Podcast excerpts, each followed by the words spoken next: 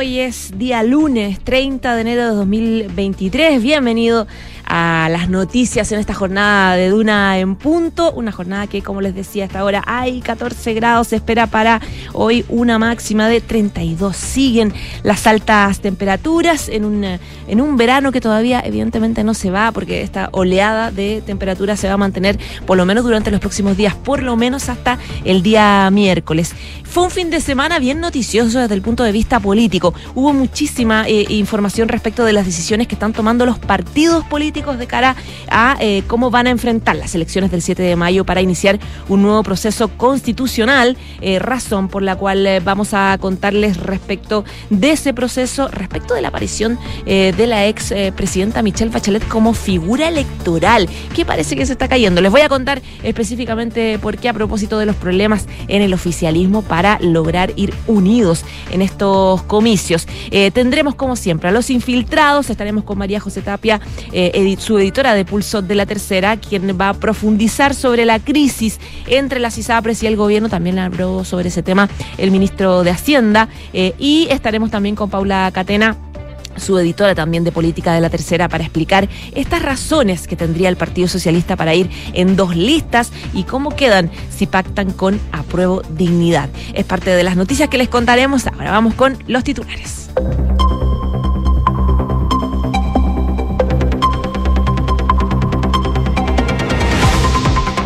La presidenta del Partido Socialista, Paulina Bodanovich, confirmó que la exmandataria Bachelet no postulará al Consejo Constitucional si no hay una lista única del oficialismo.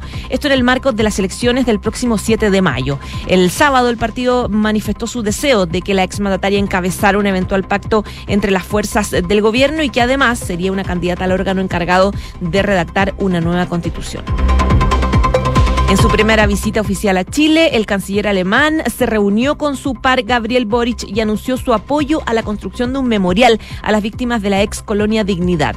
La máxima autoridad del país europeo participó conjunto al mandatario chileno en la suscripción de convenios de cooperación bilateral. También se refirió a la reparación de las víctimas del enclave alemán dirigido por Paul Schaeffer. La aprobación a la gestión del presidente Boric llegó al 28% según los datos entregados por la última versión de la encuesta Plaza Pública CADEM. En tanto, un 66% manifestó que desaprueba la forma en que el jefe de Estado está llevando a cabo el gobierno y un 68% de los encuestados indicó que no confía en el presidente, lo cual representa el nivel más alto de desconfianza desde que asumió la presidencia, mientras que un 31% dijo que sí confía. El ministro de Hacienda, Mario Marcel, abordó la crisis de las ISAPRES y sus advertencias de un colapso en el sistema de salud privado. El gobierno tomará medidas pensando en los afiliados, advirtió el jefe de cartera, afirmando que cualquier sea el escenario de las aseguradoras, siempre se evolucionará hacia un sistema mixto. Comienza la nueva etapa de la vacuna bivalente contra el COVID-19. Ahora está disponible para mayores de 50 años. A partir de hoy hay nuevos grupos objetivos que pueden inocularse contra el coronavirus como profesores, educadores de párvulo y asistentes de educación, entre otros.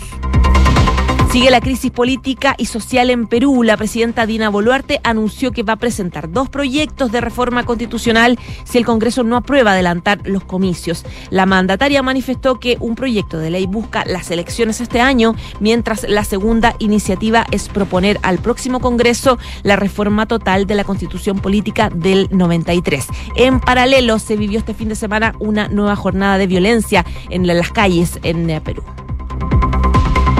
7 de la mañana y 5 minutos.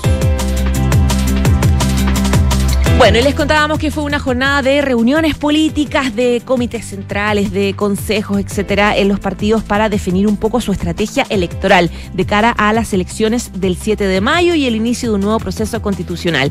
Y en ese marco, y tras la participación y la reunión que tuvo el Partido Socialista, es que la presidenta de esta instancia, que es Paulina Bodanovich, se refirió a la estrategia electoral con la que van a afrontar ellos las próximas elecciones de consejeros constitucionales fijadas para el 7 de mayo, donde en la jornada de ayer el Comité Central Socialista ratificó este llamado a lista única entre los partidos de socialismo democrático, a Dignidad, incluyendo también a la democracia cristiana. Em, en, esa, en esa línea, en la máxima instancia partidaria que se desarrolló el sábado, también se confirmó que Michelle Bachelet, la expresidenta, manifestó su deseo de encabezar un eventual pacto entre las fuerzas del gobierno y que además sería candidata al órgano encargado de redactar una nueva constitución. Con respecto a la presencia de la exmandataria en el Consejo Constitucional, la timonel del PS confirmó que su participación será solo si hay una lista única, postura que aleja, se aleja de las decisiones que también adoptaron en estos días el Partido por la Democracia, el PPD, el Partido Radical, el Partido Liberal, la democracia cristiana, eh, de competir alejados de apruebo dignidad. Hoy día la realidad es que no hay una lista única, tenemos dos listas. Por lo tanto, en ese escenario, eh, la expresidenta Bachelet no va a ser candidata. La presidenta no tiene ningún interés en ser candidata. Ella está respondiendo un llamado que le hago yo como eh, presidenta PS en el sentido de demostrar la importancia de la unidad para esta gesta, porque evidentemente que dentro de las dos coaliciones y la DC hay distintas visiones, decía Bodanovich en una entrevista en Tolerancia Cero. Además, agregó que si uno quiere poder eh, incidir en esa constitución de manera importante como progresismo, dijo, creo que es importante que el progresismo vaya unido. Y eso la presidenta está dispuesta a encarnarlo, también es la historia de su trayectoria política. Fue ella quien incorpora al Partido Comunista a la nueva mayoría sin un aliciente electoral, porque en ese momento el PC no era un gran eh, porcentaje. La presidenta lo hizo porque siempre ha habido un sesgo anticomunista en Chile, decía ella. Em, en otro punto, Bodanovich afirmó que la lealtad de la tienda que lidera va a estar con el presidente Boric, con el gobierno y con los cambios que quiere impulsar el actual ejecutivo, independiente de la decisión que adopte el PS en materia electoral. Siete de la mañana y ocho minutos. Escuchas, Duna en punto. Bueno, la crisis de las ISAPRES, las advertencias que han hecho estas aseguradoras de salud privadas respecto a un posible quiebre eh, si es que la superintendencia em, de, de, salud no acelera el tema de la tabla de valores, la adecuación, em, es lo que ha tenido tomada también la agenda nacional de las últimas semanas. Y habló sobre el tema el ministro de Hacienda, Mario Marcel, que se refirió a esta crisis que afecta a las ISAPRES luego de este fallo de la Suprema que obliga eh, a las aseguradoras a eh, aplicar esta tabla de factores eh, de la Superintendencia de Salud. Mario Marcel manifestó que es una situación preocupante, ojalá no se hubiera producido porque dijo, como sabemos, el fallo de la Suprema tiene que ver con temas que se vienen discutiendo ya desde el punto de vista legal hace bastante tiempo. Y en esa línea, el jefe de Hacienda decía que como gobierno se están preocupando de darle respuesta a los 3 millones de personas que están inscritas en el salud, en el sistema de salud privado. Todas las medidas que tomemos, dijo él, eh, serán pensadas específicamente en los afiliados. Em, y agregó que no podemos tener 3 millones de personas que al día de mañana no sepan cuál va a ser su sistema de salud o simplemente se les obligue a cambiarse el sistema de salud. Pese al anterior, Marcel indicó que siempre buscarán evolucionar hacia un sistema mixto de salud. Cualquiera sea lo que ocurra de aquí adelante, eh, tiene que haber una transición que sea adecuada y administrada. Y siempre dijo vamos a, evolucionar hacia un sistema mixto. Es un necesario bien, un escenario bien complejo que desgraciadamente decía el ministro se ha ido gestando durante los últimos años y nos va a tocar hacernos cargo. Eh, las declaraciones del ministro se dan en un contexto súper complicado porque eh, el viernes pasado pasado, las eh, aseguradoras, la Asociación DISAPRE, anunció ya eh, públicamente que eh, dejaba de conversar con la moneda, que se salía de esta mesa de diálogo que habían instalado, tuvieron solamente dos citas, porque dicen que la Superintendencia de Salud y que el gobierno, el Ministerio de Salud, no tiene nada concreto respecto de avanzar un poco en cómo va a ser em, esta mm, ¿Cómo se va a aplicar básicamente esta tabla de factores dictada por la Superintendencia de Salud en diciembre de 2019? No hay avances, van contra el tiempo y ellos advierten que eh, van a quebrar y van a afectar a, como dice el ministro de Hacienda, estas 3 millones de, afiliados. Por lo tanto, eh, por, decían las aseguradoras, la lentitud del gobierno, ellos se salen y eh, siguen insistiendo en la emergencia, que significa no, no dar pasos en favor de poder aclararlo. Así que hasta ahora hay incertidumbre respecto a en qué minuto van a volver a sentarse las aseguradoras con el gobierno para poder avanzar en un acuerdo que evite un colapso de las ISAPRES. 7 de la mañana y 11 minutos. Estás en Duna en Punto. Y seguimos viendo noticias ahora internacionales. Eh, les contaba un poco de la crisis del Perú. Eh, esta la situación cada vez más compleja. En los últimos días hubo em, una nueva jornada violenta en Perú, precisamente por las manifestaciones que se están desarrollando en los últimos días en distintos puntos, en distintas ciudades del, país, precisamente en rechazo a el gobierno de la presidenta Dina Boluarte. Están, de hecho, eh, pidiendo Em, pidiendo la salida, eh, están pidiendo elecciones generales. Son más o menos las manifestaciones que se han ido desarrollando en los últimos días. Eh, estaba ahora revisando la prensa peruana, básicamente, y lo que se destaca es la último, el último discurso que hizo la presidenta Dina Boluarte ayer en la tarde, donde ella anunció que de no prosperar el consenso para un acuerdo que permita eh, las elecciones presidenciales o el adelanto de las elecciones, el Poder Ejecutivo va a presentar dos proyectos legislativos de reforma para que se concreten en los comicios. Esto se da eh, un día después de, como les digo, violentas protestas que dejaron eh, lamentablemente la muerte de, un nuevo, de una nueva persona en el centro de la capital de Lima.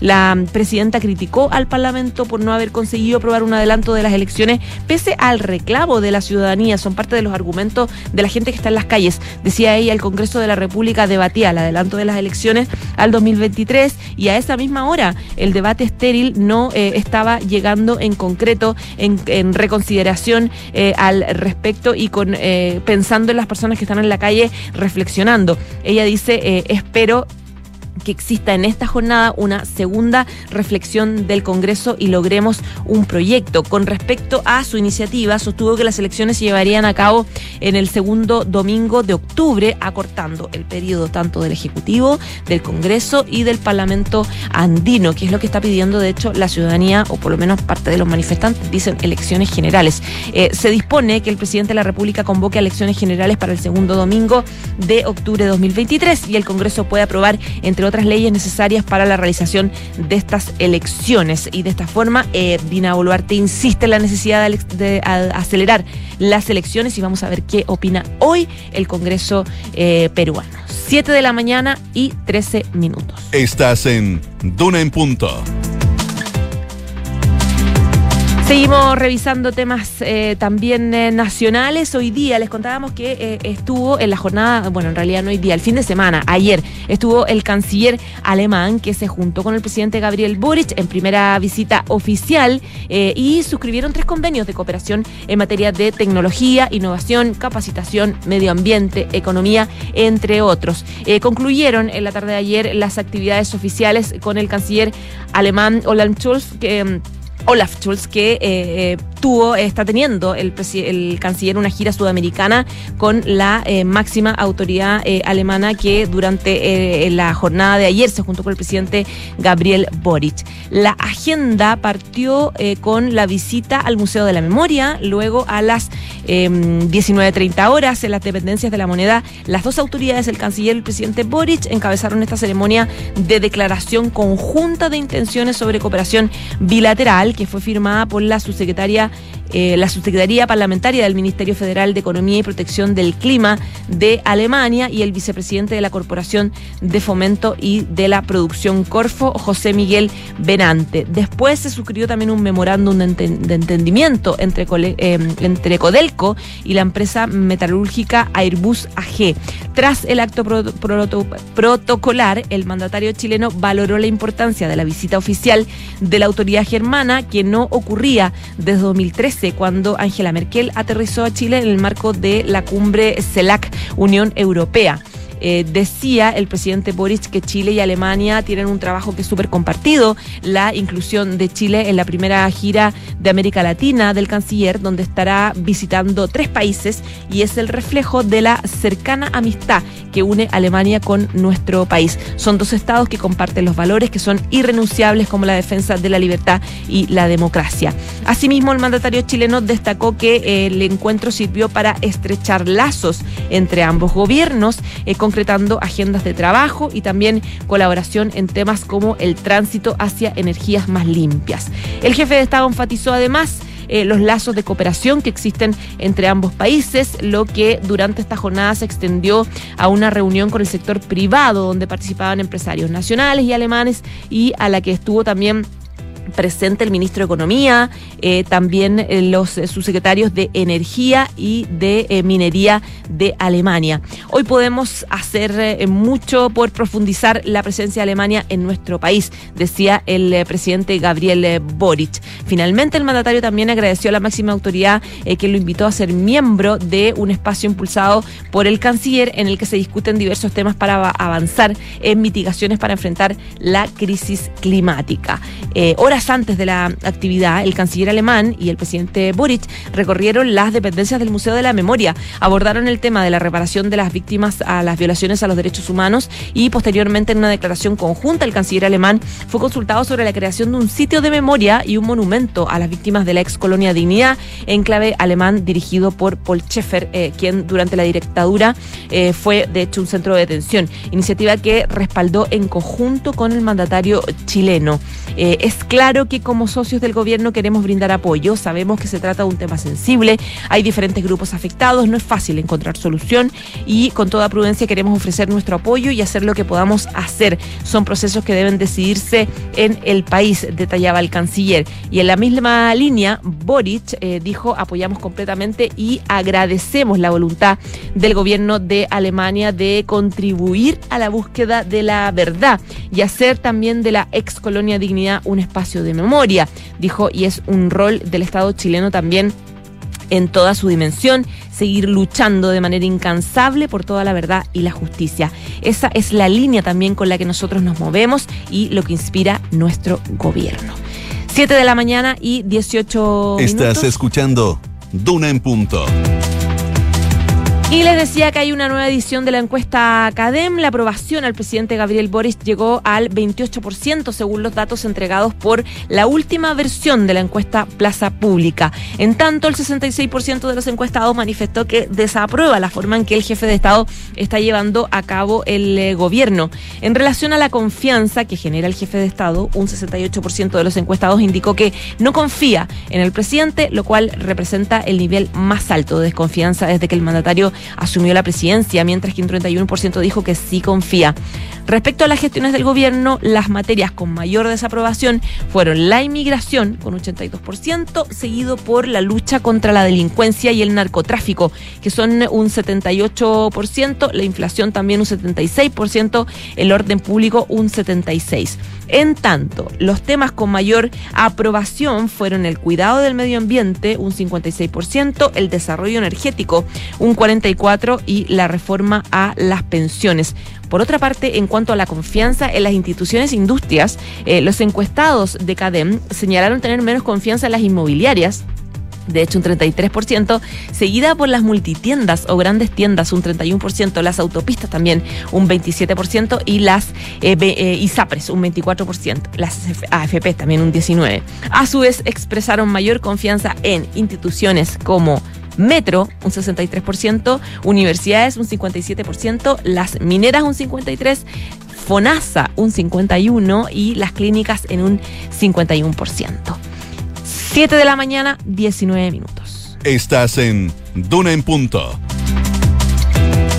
Y revisamos otra información importante a propósito del COVID-19. Comienza la nueva etapa de la vacuna bivalente. Ahora, de hecho, está disponible para personas mayores de 50 años. A partir de hoy hay nuevos grupos objetivos que pueden inocularse contra el coronavirus. Eh, y por lo tanto de esta manera se eh, mantiene el proceso de vacunación. A partir de hoy, la vacuna bivalente contra el COVID-19 va a estar disponible para todas las personas que sean mayores de 50 años, medida que busca hacer frente también a la aparición de nuevas variantes del COVID-19 y subvariantes de preocupación del em, coronavirus y que llega tras las críticas eh, dirigidas al Ministerio de Salud por las bajas tasas de vacunación. Recordemos que esto ha sido una crítica que ha hecho en reiteradas ocasiones al Colegio Médico y también eh, sectores de la oposición. Hubo en algún minuto una conferencia que eh, encabezó la, alcaldesa Evelyn Matei, la alcaldesa de Providencia, junto a otras autoridades y ex autoridades y entendidos en salud que eh, trataron de iniciar una campaña paralela para fomentar la vacunación contra el COVID-19, advirtiendo los estragos que eh, la lento proceso de vacunación podría traer, especialmente en los meses de invierno, cuando aumentan las eh, enfermedades respiratorias, aumenta también el riesgo de COVID-19 y el eventual colapso de clínicas y hospitales. Bueno, esta semana, a propósito del proceso de vacunación, se sumaron a la autorización para poder vacunarse, digamos que está disponible la vacuna para ellos, profesores y profesoras, educadoras de párvulo, asistentes de educación, entre otros grupos objetivos. ¿Quiénes se pueden vacunar ahora? Eh, con la vacuna bivalente del COVID-19, como les decía, personas mayores de 50 en adelante, personas con discapacidad, cuidadores también de, de pacientes, poblaciones de centros cerrados como Sename o centros de convenio funcionarios también que desarrollan eh, administraciones críticas del Estado, como Poder Judicial, Legislativo, gobiernos regionales o municipalidades, personal también que desarrolla funciones en FONASA, ISAPRE, etcétera, eh, farmacias comunitarias, laboratorios, fuerzas de orden, eh, profesores, em, personal de gendarmería, personas también privadas de libertad, personas también que elaboran en empresas de transporte terrestre, aérea y otros grupos también poblacionales definidos por las autoridades del Ministerio de Salud que insisten en eh, su llamado a poder eh, participar en, el proceso de vacunación, tomando en cuenta el, bajo eh, nivel de inoculación que tenemos a nivel nacional contra el COVID-19. 7 de la mañana, 22 minutos. Estás en Duna en Punto. Y otra información también em, importante a propósito de la, de la, de la crisis del, de las ISAPRES, le hablaba también, y de, em, les decía que el ministro de Hacienda hizo una declaración respecto de las ISAPRES y planteando la necesidad también de pensar solamente en eh, los usuarios, en los pacientes. Bueno, el ministro eh, Mario Marcel también habló de otros temas importantes, dio una entrevista donde habló también del primer año de su gobierno. Dijo, son los, los eh, dice él, son más los goles que los autogoles, haciendo un análisis de este 2022 de administración, la primera gestión del presidente Gabriel Boric. Él dio una entrevista donde, eh, bueno, primero en el marco, dice, consigna pulso de la tercera, tuvo una buena semana el equipo económico del gobierno, la Comisión de Hacienda de la Cámara de Diputados despachó la reforma tributaria, la del trabajo aprobó también la reforma eh, de las pensiones en el Senado, en esa misma instancia también le dio visto bueno al proyecto que reduce la jornada laboral a 40 horas. Y el viernes, por último, presentaron la agenda de productividad. En ese contexto, el ministro de Hacienda, Mario Marcel, pese a los números y errores no forzados de la administración de Boric, defendió la convicción de lo realizado a puertas de cumplir el primer año de gestión. Y él eh, dice que, a propósito de... Em, Dice la entrevista con el receso legislativo de febrero, dice casi cerrando ya el primer año de gobierno, le preguntan por cuál es su evaluación. Y él dice que ha sido un año muy intenso, marcado por la salida de la crisis económica más profunda que ha habido en décadas, decía el ministro de Hacienda, y presiones inflacionarias desconocidas para la mayoría de la población. Él dijo, tuvimos la necesidad de ir combinando y de ser capaces de lidiar con los desafíos de corto plazo, junto con los cambios más estructurales. Eh, decía que em, este es un gobierno que podría haber estado dominado por la coyuntura perdiendo su norte, o también podría haber sido un gobierno muy obsesionado por los cambios estructurales, dice el ministro de eh, Hacienda. Y se logró de alguna forma, plantea él en su reflexión ya casi en el cierre legislativo, eh, de un equilibrio entre las dos cosas. Em, y claro, le, pregunta en la entrevista cuán complejo es estar en un gobierno que ha caído en tantas desprolijidades a propósito de eh, tantas polémicas y este concepto de desprolijidad que se planteó, por ejemplo, a propósito de la nominación de indultos y el, reconocimiento de errores en esto por parte de los ministros del propio presidente que terminó con la salida de la ministra de Justicia. Él, bueno, también los desprolijidades, también se hablaba un poco de lo que pasó eh, con estas filtraciones en la Cancillería, etcétera. Dice él que em, claro, preguntado de cómo, cómo se puede, cuál es la evaluación con tantas desprolijidades en el gobierno, él dice, es difícil hacer una comparación. Hay mucha, eh, hoy hay mucha atención y se le exige mucho más al Estado y a las autoridades de lo que ocurre hace décadas. A principios de los 90 eh, no estaba el mismo nivel de seguimiento y eh, de a poco a poco, dice, más allá de eso, uno siempre quiere que las cosas funcionen bien y tienen que enfrentar la contingencia y que sea algo eh, que viene de afuera y que no se ha ido, que se ha creado internamente. Todas estas cosas, dijo, llevan a incluir un aprendizaje y eso se incorpora cada día a la gestión del gobierno. Parte de la entrevista que da el ministro de Hacienda, eh, Mario Marcel, ya cerrando este año legislativo y en el primer eh, año del gobierno. Titula entonces son más los goles que los autogoles. 7 de la mañana y 26 minutos. En Duna en Punto le tomamos el pulso a la economía.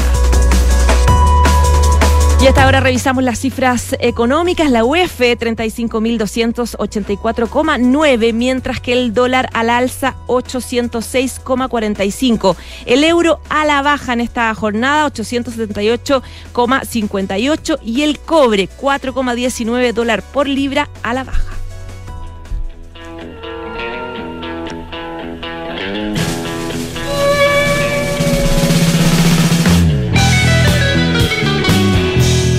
Escuchamos eh, en, este, en este minuto Friction a propósito de la muerte de Tom Verlaine, vocalista y guitarrista de la, banda Television. Nacido como Thomas Miller, el cantante tomó su nombre artístico por el poeta Paul Verlaine y fue eh, gran referente del punk en em, rock en Nueva York. Las noticias fueron confirmadas por Gisper Smith, hija de la expareja y legendaria Patti Smith, quien en un comunicado aseguró que murió tras una breve enfermedad. Patti Smith también publicó sus propios homenajes a su expareja en Instagram. Los dos fueron pareja en la década del 1970 y siguieron siendo amigos de toda la vida. Patti Smith publicó una foto de sí misma eh, con él y con otra de un jarrón de flores con la leyenda Esta es la mañana pensando en Tom. El duelo no es una aflicción, sino un privilegio.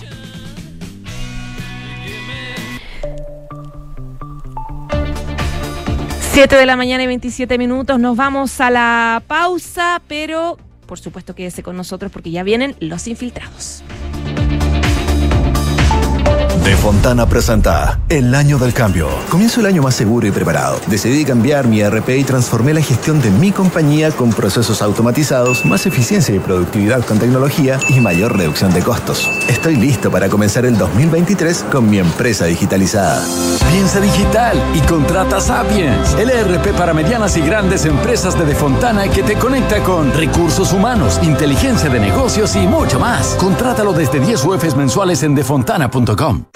¡Felicidades! Puedes escoger el premio que quieras. ¡Ay, quiero ese! No, eh, ese. No, mejor el del lado. ¡Ay!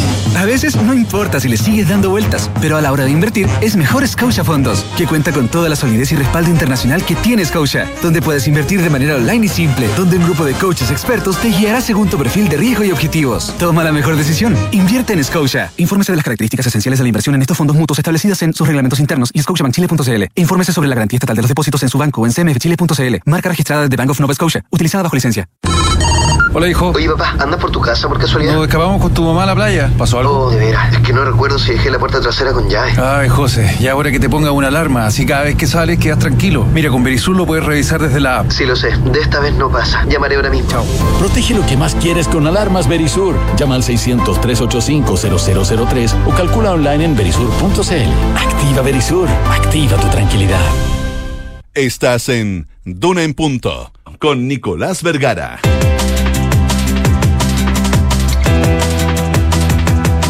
Con, perdón, las 7 de la mañana con 29 minutos. Eh, iba a decir hablemos en off, pero la verdad es que no, estamos en Duna en punto. Eh, por si alguien no se acuerda, eh, son las, estamos a estamos a 20, ¿cuánto estamos hoy día? Ya me perdí, ya me, hasta a 30 de enero del año 2023. Y conversamos y tomamos contacto con Percio Fernández, ex, ex superintendente de salud. Eh, Percio Fernández, ¿qué tal? Muy buenos días. ¿Cómo está, Nicolás? Muy buenos días. A ver, si hay un tema que probablemente se va a tomar, o sea, el primer semestre al menos, es el tema salud y SAPRES, eh, pero además una serie de otros datos que empiezan a aparecer, como personas fallecidas producto de las listas de espera eh, agudizadas por la pandemia, eh, situación de las clínicas, efecto rebote, etcétera, etcétera. Eh, ¿Se viene un semestre complicado o un año complicado para este sector, Patricio? Sin duda, Nicolás. O sea, de, de, hecho, yo creo que es una crisis que no admite vacaciones ni feriados. Probablemente vamos a estar todo febrero en eso. Eh, independiente del, del, receso legislativo que exista, yo siento que va a haber una presión eh, fundamentalmente hacia el, el Ejecutivo de que finalmente resuelva cuál va a ser la vía. Eh, la vía legislativa claramente es una de las principales para para poder entender qué es lo que quiere el gobierno, en el sentido de o termina definitivamente con ISAPRE y va a querer fortalecer y explicar frente, me imagino, frente al Congreso y al resto, cómo financiaría todo este fortalecimiento del sector público, o bien definitivamente eh, dar cierta estabilidad a este sistema mixto de ISAPRE eh, para que pueda por lo menos funcionar unos años como un tránsito, un sistema más definitivo. Así lo veo yo al menos. A ver, pero pero hay que pero pero hay que entender algunas cosas que han algunas cosas que han ocurrido. La, la, la primera la primera de ellas tiene que ver con eh, to, toda la situación derivada de la historia eh, en términos sí. de eh, demandas, etcétera, y situaciones eh, que llevaron a una decisión de la corte. Esa decisión de la corte obliga de una obliga eh, le pone un plazo al ejecutivo para que determine la manera en la cual eventualmente se van a cobrar, primero que se van a devolver, primero que nada, los, eh, los montos cobrados en exceso, producto de la eh, de aplicación errónea, o lo, como quiera calificarse, de la tabla de factores por un lado, y, y, y, después de eso el, el gobierno eh, le da seis meses para que el gobierno decida, el gobierno, en el fondo, el, el Ministerio de Salud o la Superintendencia de Salud, eh, pide un recurso de aclaración. El recurso de aclaración se resuelve en segundos. Eh, o sea, en segundos estoy exagerando, por cierto, pero se resuelve uh -huh. prácticamente en 24 horas. ¿Y la cosa queda más o menos igual? Sí, de todas maneras, porque la, la, la, superintendencia después de 88 días pensó que era buena idea preguntarle a la Corte eh, cuál es la interpretación correcta del fallo. Eh, le hace tres preguntas eh, y precisamente le responde dos, de las cuales más o menos uno podía intuir, in, intuir que era lo, lo que iba a responder la Corte y que es lo lógico, digamos, en cuanto a la aplicación de eso. Me refiero a la retroactividad obviamente no le iba a, a, a, establecer un reintegro posible de cinco años hacia atrás si la nueva tabla no existía. O sea, por lo lógico era que do, do, el reintegro fuese la nueva tabla. En segundo lugar, como es un derecho nuevo, digamos, este de suspender el cobro a los menores de dos años, lo hizo declarativo, significa que lo hizo desde la fecha del fallo de la Corte Suprema hacia adelante y no con un efecto retroactivo que hubiese sido, digamos, terrible aún, más terrible aún de lo que. Y el primer punto, que es quizás el más complejo, eh, la Corte fue simple en, simple en decir, esto no fue materia de recursos, o sea, lo que usted me está preguntando, no le puedo responder, no entiendo que hay un punto oscuro, porque en verdad los recursos de protección dicen relación contable factor y usted me está preguntando sobre la otra patita de la determinación del precio que el precio base. Entonces yo en ese punto no tengo nada que decirle a usted, y él está diciendo al organismo técnico, hágase cargo, porque finalmente resulta extraño que el mismo órgano técnico, que es el que tiene la tutela normativa a este tema, le pregunte a la Corte qué hacer y si tiene facultades o no para modificar un precio base. Entonces la Corte no quiso meterse en eso y probablemente el superintendente Ahora, trató de encontrar algún apoyo ahí eh, no, no, político, digamos. No, no quiso porque no debía, más bien, pero al menos este, la, al menos lo que uno lee del texto es que no es que la Corte consideró que no debía pronunciar sobre el tema porque no era la materia del recurso, digamos. Ah, así es. Ah, ahora, pero eh, estamos en ese escenario. Eh, la única solución entonces es por la es la por la vía legislativa, por la vía de una ley corta.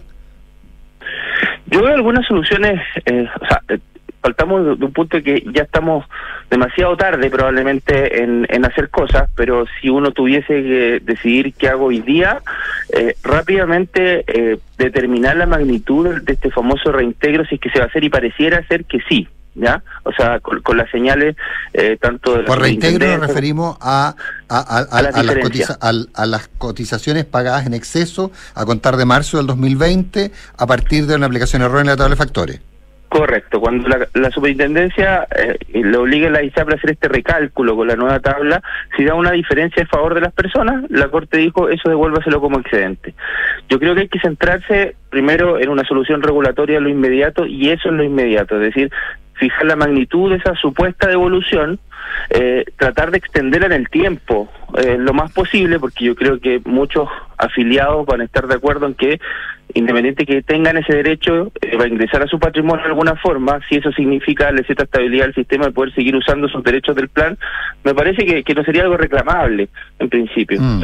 En segundo lugar, eh, despejar rápido otro tema, que es el precio GEF. Porque el precio GES, si es que se resuelve negativamente para las ISAPRES por la Suprema, como lo ha venido haciendo en otros dos puntos, va a ser una nueva crisis.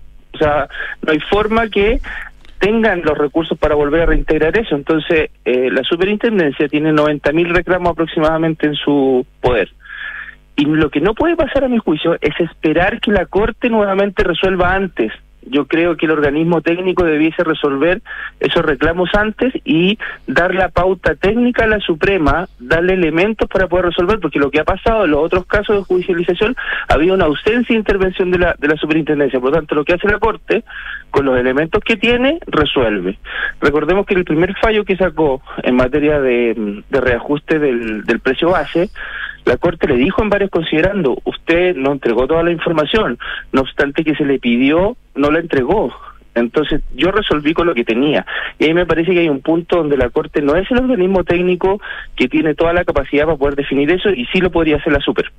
Ya, y, y, en ese sentido, eh, eh, ¿cuáles son los elementos que debería entregarle la, que debería, o, los elementos, usted lo, así lo llamó, que debería entregar la, la superintendencia a la justicia para que decidiera? Hay una instancia de los recursos de protección donde se le pide un informe al organismo técnico y en ese informe debería recoger eh, ciertas cosas, por ejemplo, el tema GES. ¿Qué, ¿Cuál es el riesgo inminente? Que la Corte haga algo muy simple y diga las la ISAPRES tienen que rebajar el precio GES a la prima universal, que es bajísimo, digamos, que establecía para el GES en el sistema público. En ese contexto, los montos de reintegro serían altísimos. Por lo tanto, la, la, la superintendencia tiene que entregar algún elemento que sea de cálculo, de proyección sanitaria, es decir, no solamente el base del gasto histórico que han tenido ISAPRE sino que qué va a pasar de aquí a tres años, porque finalmente son cada tres años la dictación de los decretos nuevos. Por lo tanto, a eso me refiero, con cálculos que sean del orden del gasto, de lo que pretende hacer la superintendencia en cambios, por ejemplo, mecanismos de pago, más temas sanitarios, y aportar esos antecedentes y decir, mire, sabe que quizás no es la prima universal, tampoco es lo que definieron la ISAPRES, pero es un monto intermedio, no, sé, pero el riesgo es altísimo si es que no hace nada. Perfecto. Ahora, eh, eh, pero en ese sentido, recordemos que, el GIES, Garantía Extendida en Salud, eh, fue reajustado hace relativamente poco tiempo, se autorizó un aumento en la prima GIES. ¿De eso es lo que estamos controvirtiendo o lo anterior? No, no, el precio, eh, hay, hay miles de recursos de protección hoy día y miles de reclamos en la superintendencia por el reajuste del precio GES que ocurrió el año pasado. Pero ese fue, pero ese fue, ese fue un reajuste realizado por autónomamente por las ISAPRE o, autorizado por la superintendencia. La ley los autoriza, eh, a ver, vamos a un poquito de historia reciente. la, ley autoriza cada tres años a las ISAPRE a reajustar el precio GES por el nuevo decreto. Así lo hizo y comenzó los cobros. Cuando le preguntaron a la ISAPRE, porque el reajuste que hicieron la ISAPRE fue histórico, es decir, eh, estamos todos de acuerdo que el precio que, su, que, hoy día eh, cobra las ISAPRES por GES eh, tuvo una alza histórica, más o menos del 48%, si mal no recuerdo. Es altísimo. Por lo tanto, nuevamente se judicializó y cuando le preguntaron a la, a la superintendencia, la superintendencia dijo, yo no tengo facultades para eh, limitar el porcentaje de cobro que establezca la ISAPRE. ¿Qué hicieron la ISAPRE en ese momento? Sí, aquí tenemos un problema sistémico, o sea, hay que empaquetar todo. La ISAPRE subieron en, términos históricos porque hace unos meses antes no pudieron subir todo lo que tenían que subir por el reajuste del precio base. Entonces encontraron esa oportunidad y trataron de cierta forma de compensar. Y eso es un riesgo, porque la Suprema perfectamente, resolviendo esos recursos de protección, puede volver a eh, resolver de la misma manera que lo ha hecho. Claro, ahora, pero en, ese sentido, la, la, eh, si, si la subintendencia, y, esto estoy preguntando desde la curiosidad y, capaz que no haya respuesta, digamos, pero eh, si la superintendencia de, ha, consultado sobre la materia afirma, mire, las ISAPRES pueden fijar el precio, eh, ¿Cuál es, la, cuál, es el, argumento que entrega que entregan quienes recurren a la justicia para eh, invalidar el aumento? Los argumentos básicamente son, y aquí hay una responsabilidad también del tema ISAPRE y cómo está este sistema, digamos, que solamente, dos argumentos, una de cada cuatro personas hacen uso del GES pudiendo hacerlo. Una de cada cuatro, correcto. O sea, una de cada cuatro que está en el sistema privado. Por lo tanto, esas otras tres personas asumen el gasto bolsillo de acuerdo a su plan complementario. Entonces, ¿qué pasa? Que si uno lo ve solamente con dinero, el ingreso que reciben las ISAPRES por GES es superior al gasto que tienen las ISAPRES por GES. Porque el precio de GES lo pagan todos quienes están afiliados. afiliados. Por lo tanto, se, eh, se, existe un margen, si uno lo quiere, de ganancia, pero solamente por concepto de GES. En el fondo, las ISAPRES hacen una mezcla de ingresos con todo, digamos, pero si uno lo sitúa solamente en el GES, ahí hay un, un tema de margen para la ISAPRE. y eso, por ejemplo, se cuestiona. En términos de lo obligatorio, ¿o yo puedo renunciar a la cobertura GES? Es que hay un punto, porque efectivamente eh, esto es voluntario. O sea, lo que no es voluntario es que a mí me notifiquen mi, la existencia de un problema que si yo voy al doctor y el doctor, eh, producto de los exámenes, dice, mire, usted tiene una enfermedad que está dentro de lo perfecto, me notificó eh, y yo tomo la decisión si activo en mi ISAPRE eh, la garantía GES o si me sigo atendiendo por fuera de la garantía eh, haciendo eso, uso del plan Eso respecto, eso respecto a la garantía de atención. Me refiero a el pago de la prima GES es obligatorio siempre en toda el pago es siempre obligatorio. Correcto. Siempre. Correcto. Y, y eso y eso es lo que lleva a que la corte, eh, a, que, a, ver, más que la corte, porque la corte no lo ha hecho, a que, los afiliados, digamos, que recurren, digan, saben que lo que está haciendo aquí es una un alza encubierta del plan del plan de ISAPRE, dada la imposibilidad de hacerlo de otra forma. Eso es. Yo lo veo así y, en segundo lugar siempre se esgrime el hecho de que eh, la prima universal, que es un, un, monto, digamos, de dinero que se fija para efectos de la determinación de la canasta GES en el sistema público, es mucho más baja que la que fija la ISAPRES, también es otro de los argumentos que se utiliza. Claro, lo, que pasa es que ahí, ahí entramos en un área complicada respecto, por ejemplo, alguien podría decir eventualmente que las compañías de seguro eh, están eh, financiando los costos de quienes tienen siniestros con, los que, con quienes no los tienen. ¿ah? Entonces, eh, básicamente es el concepto del, del, seguro. Si, el punto está en que nadie está obligado a asegurar su auto y en este caso, quien es cotizante sí está obligado a contratar la cobertura GES. Correcto, correcto. Acá, acá lo complejo yo creo que es eh, o uno tendría que anticiparse, si eso es lo que hemos criticado un poco, porque el, fallo de la tabla de factores no es algo que haya aparecido de un momento a otro y que sorprendió a todo el mundo. Si el fallo estaba en manos de la Corte Suprema hace bastantes meses, que ya provenía de eh, los fallos de, la, de las Cortes de Apelaciones, ya habían existido alegatos de abogados, etcétera, y acá pasa un poco lo mismo, porque ya han pasado varios meses que está en conocimiento de los tribunales, por lo tanto uno diría hay que anticiparse, o hay que hacer cálculo, o hay que hacer determinaciones técnicas, técnicas, porque si no el problema se va a venir encima, porque uno podría pensar, ¿por qué si la Corte ya resolvió este tema de la judicialización en términos generales, con fallo de aplicación general, en ya dos situaciones anteriores importantes, tales factores, reajustabilidad, ¿por qué no lo va a hacer acá? Si eso es lo que uno podría pensar. Y ahí hay que anticiparse, ¿no? ¿Y la ley corta el camino? O sea, la ley corta absolutamente un camino necesario porque algo que no puede ocurrir es que para darle estabilidad a este sistema, eh, independiente de lo que se resuelvan estas dos cosas muy contingentes, eh, siga existiendo esta necesidad de traspasarle el precio, los aumentos de precio, los aumentos de costo al bolsillo de las personas. Y ahí hay que hacer varios cambios. Yo creo que eso eh, hay que tomar rápidamente esta ley que está en segundo trámite constitucional de reforma al sistema de ISAPRE, que la verdad que, que ya ha avanzado bastante, pero ha quedado detenida porque porque ya este tema se transformó en una situación ideológica donde algunos ya definitivamente querían el término ISAPRE. En un principio las ISAPRE se oponían bastante a los cambios, también hay que decirlo, eh, y ha generado esa falta de acuerdo político que permite avanzar. Ya, pero, pero eh, en, resumen, digamos, eh, la, la, situación como está no da para más y eventualmente estamos cerca o lejos de que, de que instituciones de salud previsional privadas como las ISAPRE puedan quebrar. Sí, eso, eso es una realidad. O sea, es innegable eh, eh, que, que, eso pueda ocurrir si es que eh, no se maneja bien estas, estas contingencias de corto plazo, porque, digamos, la ISAPRE no tiene ninguna posibilidad de enterar en, la garantía del mismo monto que se determine reintegro o un monto eventual de reintegro de GES, dejar de percibir esos ingresos. O sea, esa situación es absolutamente imposible de sostener.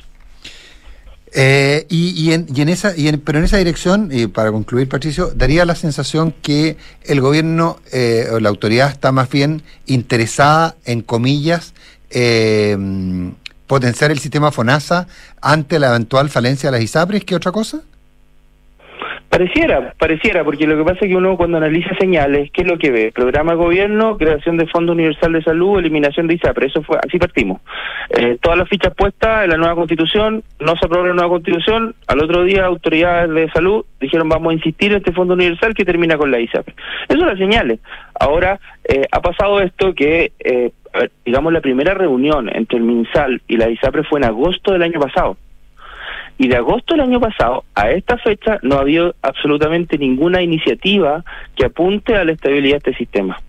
Entonces, claramente el gobierno debería o se sincera que queremos hacer eso, porque pero aquí uno dice, ya, ¿cómo lo vamos a hacer? O sea, yo no me imagino haciéndose cargo el FONASA de toda esta cantidad de personas, con todo lo que significa gestión de planes de salud, eh, todo lo que dice relación con los reembolsos, todo lo que dice relación con las licencias médicas, eh, solamente con eso. Y después vamos a la parte del discurso, porque ellos dicen, perfecto, nosotros queremos eliminar todo tipo de discriminación.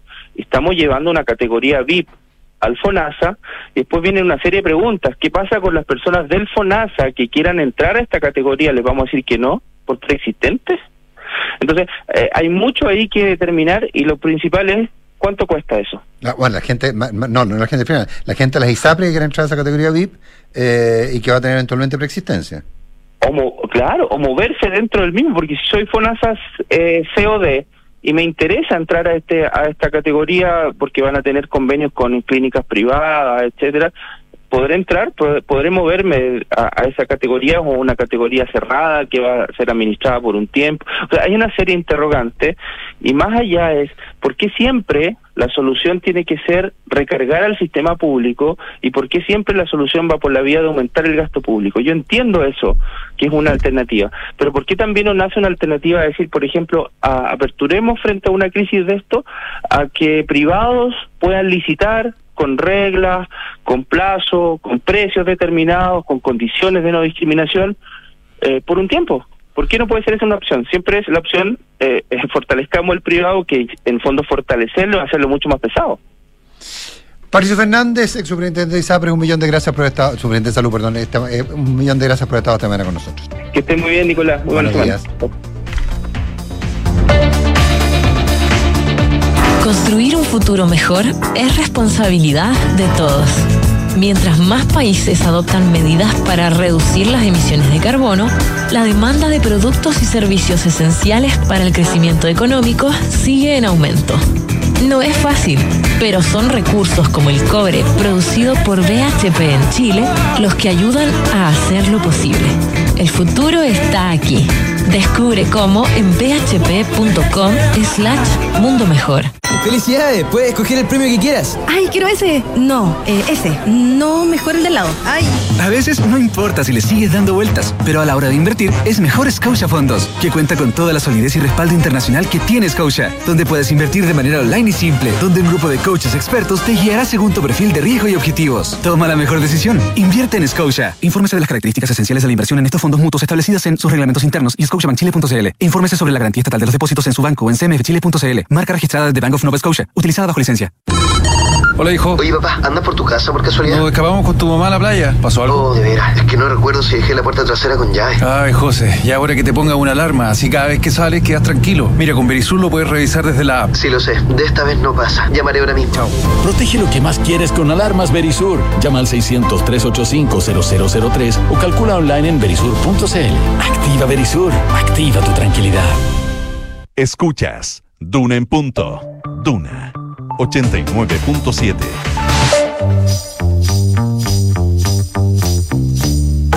Son los infiltrados en Duna en punto. En 10 minutos vamos a hablar de ISAPRES y vamos a hablar de decisiones autónomas. María José Tapia, ¿cómo estás? Bien, ¿y tú? Muy bien, gracias. Paula bueno. Catena, ¿cómo estás? Hola, bien, gracias. Empecemos por acá, pues, Paula. Eh, juntos pero no revueltos, separados pero amigos. Claro, va a, ser, va a ser una semana de definiciones porque estamos un poco contra el tiempo. El próximo lunes 6 eh, de febrero será el plazo para que eh, los partidos políticos inscriban a sus candidatos y también los pactos electorales. Y por lo mismo están contra el tiempo en la búsqueda de candidatos, pero también hay una definición en el oficialismo que está tensionando los ánimos, que tiene que ver con qué es lo que va a hacer el Partido Socialista. Esto en un contexto donde el presidente Gabriel Boric y su gobierno han pedido que eh, el oficialismo en su conjunto compitan en una lista única. Esto para dar señales de unidad y también porque están convencidos de que de esa forma van a tener un mejor desempeño electoral. Pero esto choca directamente con las definiciones que ya ha tomado el Partido Radical y también el, PPD, que están por eh, ir en listas separadas sin apruebo dignidad y manteniendo el eje del socialismo democrático e incluyendo a la democracia cristiana. Esa es la apuesta que tienen ellos. Y el Partido Socialista en su comité central de este sábado eh, planteó todo lo contrario, reafirmó que un poco la línea que bajó el gobierno, esto para dar una señal y reafirmó la eh, lista única. Pero lo que está pendiente y lo que está tensionando ahora a, a, los partidos de gobierno es que el Partido Socialista dejó pendiente una definición que tiene que ver en caso de que ya no, no se van en lista única y lo más probable que el escenario de que vayan dos debido a la cantidad eh, de cupo y a la cantidad de personas que quieren competir, dicen objetivamente objetivamente una cosa de números no cabe y tampoco les conviene mm. en términos de desempeño electoral según un sector del socialismo democrático, bueno, es con quién pactan en caso de ir en dos listas. Y ahí ahí donde está eh, tensionado el Partido Socialista y una definición que tiene que tomar su comisión política. Eh, y ahí hay varios que creen que eh, lo más conveniente es mantenerse en el eje eh, con el gobierno, que es a prueba dignidad, porque es la coalición base que tiene el presidente Gabriel Boric y hay otros que creen que no se puede romper este eje tradicional de la centroizquierda que es donde está ahora ubicado el Partido Socialista que es el socialismo democrático. Mm.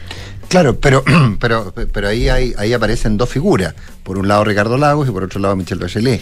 Claro, eh, es que eso también viene a tensionar, porque en, en la interna lo que dice el Partido Socialista igual, y lo reconocen algunos de sus dirigentes, es que toda esta apuesta por la lista única responde también a una estrategia política, porque en verdad saben que es muy difícil en una sola lista. O sea, si vamos a y por lo mismo suben la apuesta Ah. con una figura como la expresidenta Michelle Bachelet y dicen, ojo, nosotros no vamos a ser el responsable de que se quiebren las coaliciones de gobierno y vayan en listas separadas.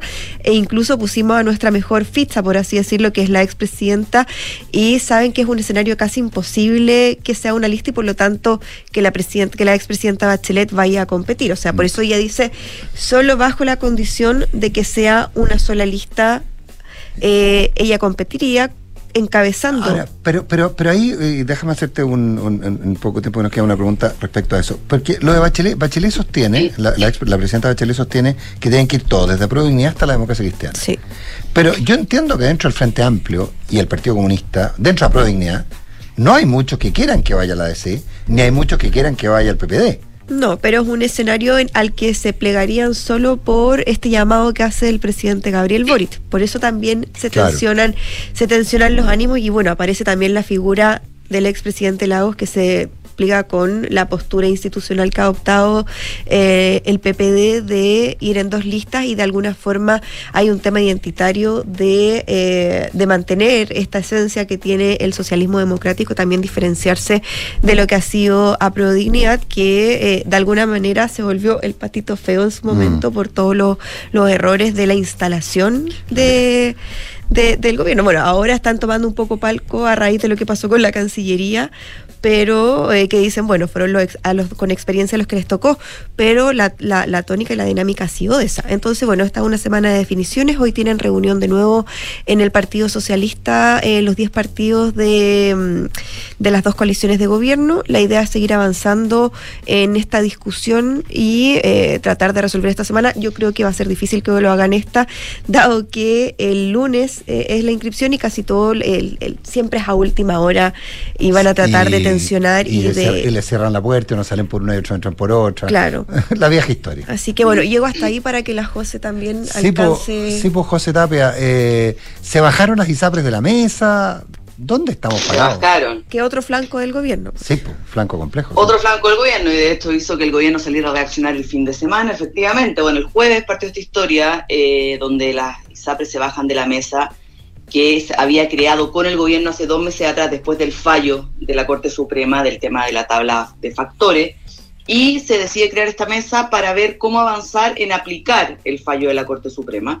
¿Y qué es lo que ocurre? El jueves ya las ISAPRES deciden bajarse, eh, aduciendo de que lo único que ha hecho el gobierno es apuntar a la reforma de FONASA, eh, en vez de tener medidas concretas para evitar un colapso financiero de las ISAPRES. Privado- Ese mismo día de... En, en privado, ¿Mm? decí- en privado decían que el gobierno estaba ganando tiempo nomás.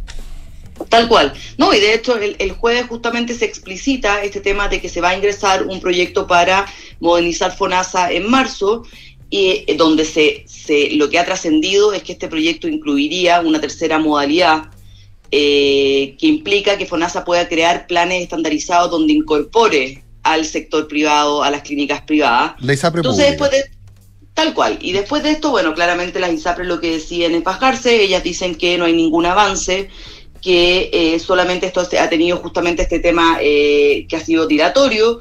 Y eh, porque además estamos a 120 días de que se tenga que aplicar el fallo de la Corte Suprema. O sea, la Corte Suprema le dio a la superintendencia cuatro meses y ya estamos a mes y medio, o sea, perdón, a 120 días para que esto se tenga que aplicar.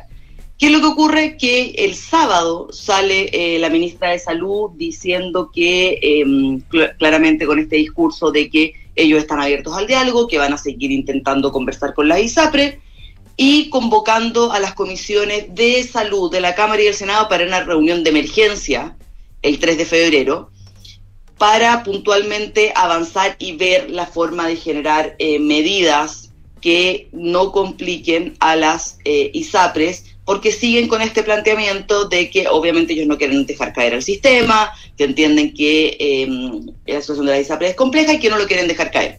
Pero también repiten este discurso que también lo hizo la ministra Camila Vallejos ayer, Sí, claro. de que esto no es culpa del gobierno, que esto es culpa de las ISAPRES. O sea, como un poco dejen de eh, decir que esto es responsabilidad de nosotros, porque esto es responsabilidad de las ISAPRES, que lleva muchos años. Entonces están como en este gallito de decir, nosotros nos vamos a hacer cargo de este problema, vamos a ayudar a las ISAPRES, pero ojo, si pasa, pase lo que pase, esto no es culpa nuestra, es culpa de las ISAPRES. Y ese discurso es un poco lo que tiene a las ISAPRES eh, molestas, de constantemente estarse como un poco respaldando en que pase lo que pase, esto es culpa de las ISAPRE y no es culpa nuestra, con eh, el riesgo que implica, que lo planteaba el ex, lo plantea el ex superintendente de salud, de qué es lo que pasa si las ISAPRES empiezan a colapsar y FONASA tiene que hacer cargo de todo esta em, de toda esta carga que le va a llegar de, de estos 3 millones de afiliados que le van a llegar del sistema del sistema privado. Y por otro lado, sigue corriendo el tiempo, que es lo que dice la ISAPRES, de cómo vamos a aplicar el fallo de la Corte Suprema. La Corte Suprema ya precisó ciertos aspectos hace una semana atrás, que eran eh, ciertas inquietudes que tenían la ISAPRES, que es este tema de desde cuándo tenemos que devolver los montos adicionales que cobramos por el tema de la tabla de factores. Se estimaba en algún momento que podía ser bastante mayor el plazo, porque aquí desde el 2010 hay una resolución del Tribunal Constitucional que las declara inconstitucionales, pero lo que dice la Corte Suprema es no está súper claro que esto va a ser a partir del 2020, que es cuando se dicta una resolución de la superintendencia diciendo que eh, las tablas de factores tienen solamente que regirse por un tema de eh, edad y no por un tema de sexo. Eh, y de ahí tienen que ver cómo se aplica, porque ya las ISAPRES han sacado cálculos y han visto que solamente el tema de retrotraer y el tema más encima de dejar de, co- dejar de cobrarle a los menores de dos años, que también lo incluye el fallo, implica un colapso para el sistema.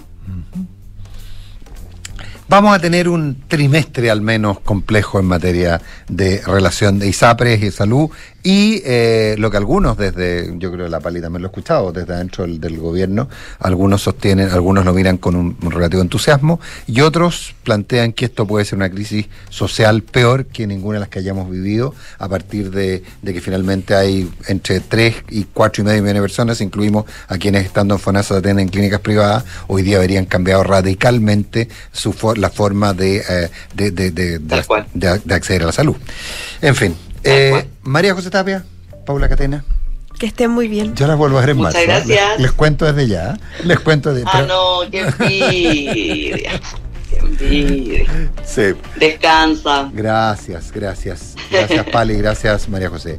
Y construir un mejor futuro está sucediendo ahora, y son los recursos esenciales como el cobre que produce BHP en Chile los que ayudan a hacerlo posible. El futuro está aquí. Descúbrelo en bhp.com slash mundo mejor.